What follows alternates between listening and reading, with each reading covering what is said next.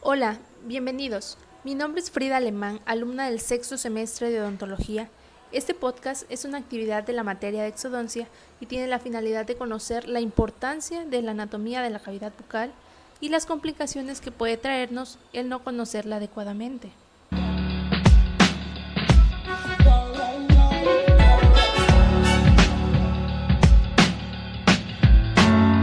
Para iniciar debemos saber qué es una exodoncia.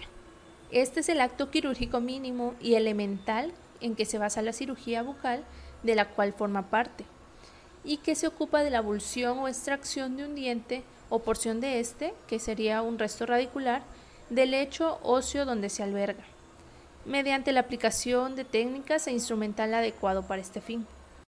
Como mencionamos, es un acto quirúrgico el cual el odontólogo realiza con frecuencia, razón por la cual algunas veces se desestima su importancia. La repetición constante y frecuentemente exitosa de esta maniobra hace que se le encare en forma un poco rutinaria. Como consecuencia de ello, suele dejarse de lado una serie de conceptos que deben ser prioritariamente recordados al momento de la aparición de complicaciones e imprevistos, lo cual obliga a recurrir a todos los conocimientos disponibles. Casi todos esos conocimientos se refieren a la anatomía quirúrgica de la zona donde se realiza la extracción. De todo esto resulta la importancia de su conocimiento. La extracción dentaria comprende tres tiempos, el preoperatorio, el operatorio y posoperatorio, en los cuales podemos presentar dificultades que debemos saber resolver. Entonces, es importante considerar las condiciones anatómicas de la región donde se realizan las abulsiones y cuáles son los factores que en virtud de la diferente constitución de las estructuras dentarias obligarán a adoptar distintos procedimientos. La extracción debe estar precedida por un correcto diagnóstico, con el fin de precisar su indicación y la mejor forma de efectuarla. Es por eso que existe una serie de elementos que deben ser cuidadosamente estudiados, porque son ellos, con sus variaciones, las que van a influir en la decisión acerca de la técnica que, habrá de adoptarse. Eh, estos elementos dependen de condiciones normales o patológicas.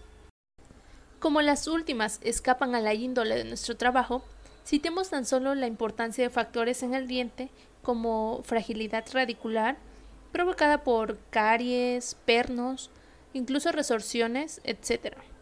O localizados en los tejidos vecinos como procesos apicales, entre muchas otras.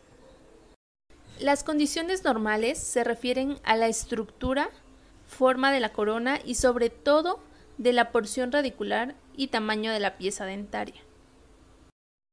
La forma radicular es la que muestra más modificaciones, especialmente los molares, en cuanto al número y dirección de las raíces.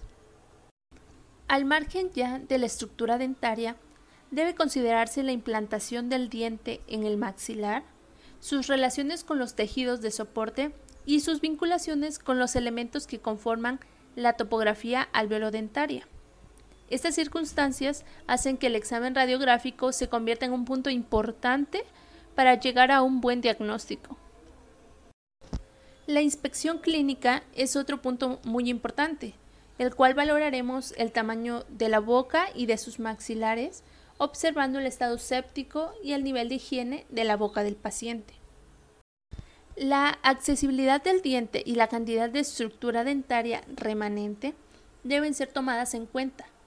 Los dientes con coronas amplias casi siempre tienden a raíces largas, mientras que aquellos que presentan amplio desgaste eh, por bruxismo, las cámaras pulpares están calcificadas y son más resistentes.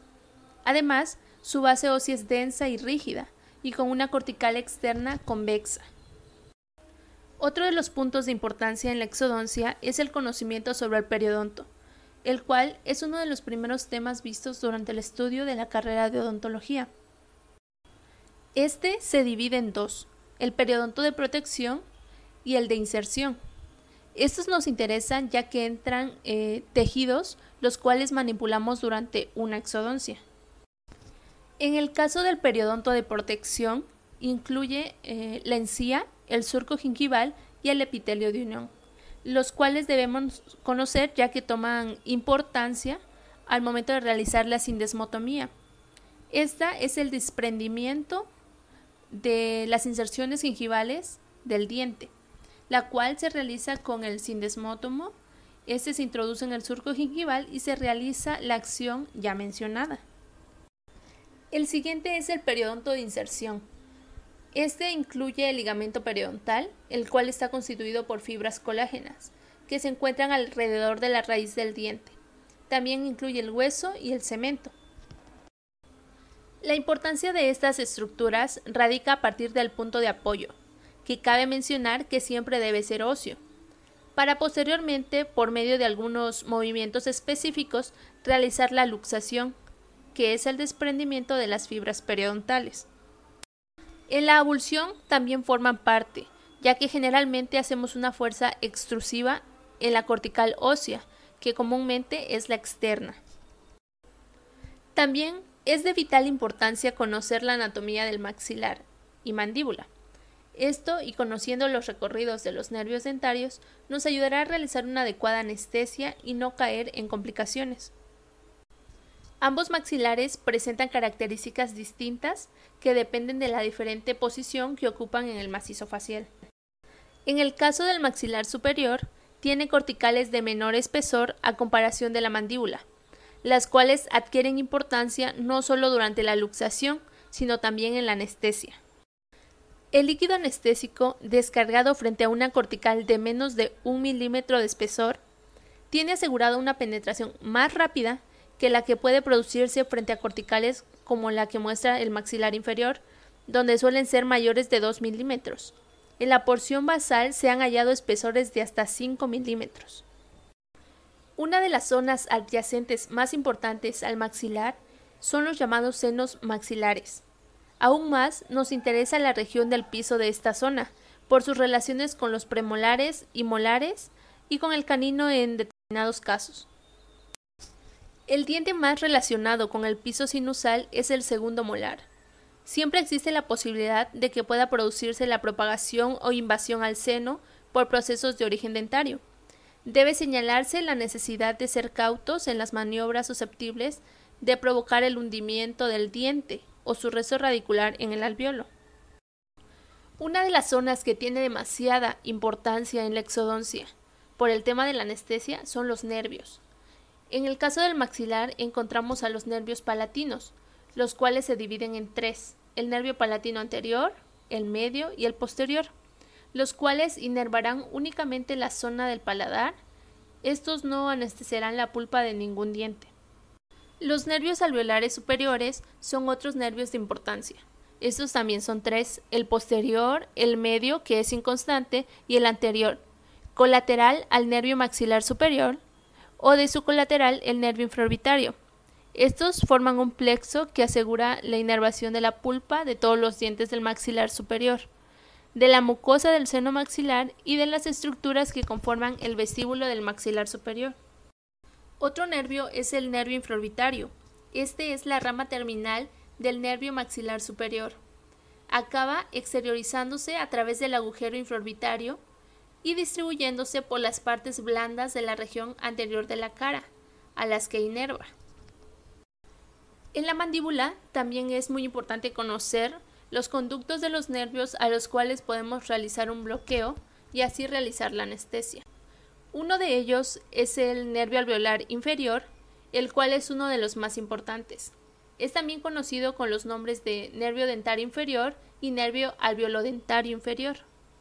Se acepta que el nervio metoneano es la terminal del nervio alveolar inferior y se separa de él a nivel de los premolares inferiores. Siguiendo el conducto mentoniano, emerge al exterior a través del agujero mentoniano. El nervio lingual es otro nervio que es colateral del nervio maxilar inferior. Se desprende de este en la región infratemporal y sigue una trayectoria hacia adelante y hacia adentro describiendo una amplia curva de concavidad superior. En el primer tramo transcurre al lado del músculo pterigoideo interno, paralelamente a sus fibras, estableciendo relación con el nervio alveolar inferior, aunque queda siempre más medial y más anterior. Cuando llega a nivel del tercer molar inferior, lo encontramos francamente adosado a la cortical interna de la mandíbula. El no tener conocimiento de la anatomía puede traernos complicaciones transoperatorias, las cuales podemos prevenir. Entre las complicaciones podemos encontrar eh, accidentes en la anestesia local, aunque no forman parte propiamente dicha de las complicaciones de la exodoncia, creemos de gran interés eh, su conocimiento, puesto que pueden complicar la extracción dentaria o cualquier otro procedimiento quirúrgico. Su éxito o fracaso en parte va ligado al conocimiento adecuado de la zona a puncionar, aunque también depende de otros factores.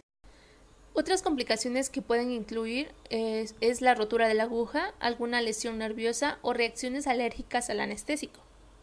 Dentro de las complicaciones propias del acto quirúrgico que se pueden presentar por no tener conocimiento previo de la anatomía, podemos encontrar fracturas dentarias, ya sea de corona o raíz. Son muy frecuentes. Muchas veces no las podemos evitar aún teniendo las precauciones. Eh, las fracturas de hueso alveolar son otras complicaciones que se pueden presentar. Su extensión puede ser variable, limitándose normalmente al alveolo, eh, especialmente por su lado vestibular. También puede presentarse una fractura de la tuberosidad durante la extracción de un segundo o tercer molar, hecho común cuando está presente un molar superior aislado, en particular si tiene raíces divergentes o hipercementosis. La fractura mandibular es una complicación muy poco frecuente y que por lo general se produce en las extracciones de los terceros molares inferiores especialmente si están en inclusión intraósea profunda, a nivel del ángulo mandibular, y en segundo lugar a nivel de los premolares inferiores, donde el grosor de la mandíbula puede estar reducido por una gran reabsorción ósea, entre otras complicaciones que se pueden presentar.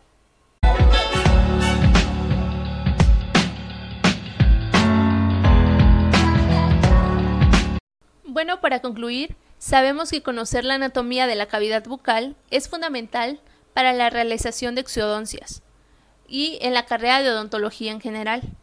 Conocerla nos ayudará a prevenir muchas complicaciones que se pueden llegar a presentar si no tuviéramos este conocimiento y nos permite realizar con mayores probabilidades de éxito nuestro tratamiento, ya que cabe mencionar que no solo depende del odontólogo, sino también del paciente, pero claramente nos evitaría realizar una iatrogenia al paciente. Bueno, muchas gracias por la atención prestada. Me despido con la siguiente frase que dice, los analfabetos del siglo XXI no serán aquellos que no sepan leer y escribir, sino aquellos que no sepan aprender, desaprender y volver a aprender. Esta frase es de Alvin Toffler y espero que este podcast sirva de conocimiento para quien lo requiera. Saludos.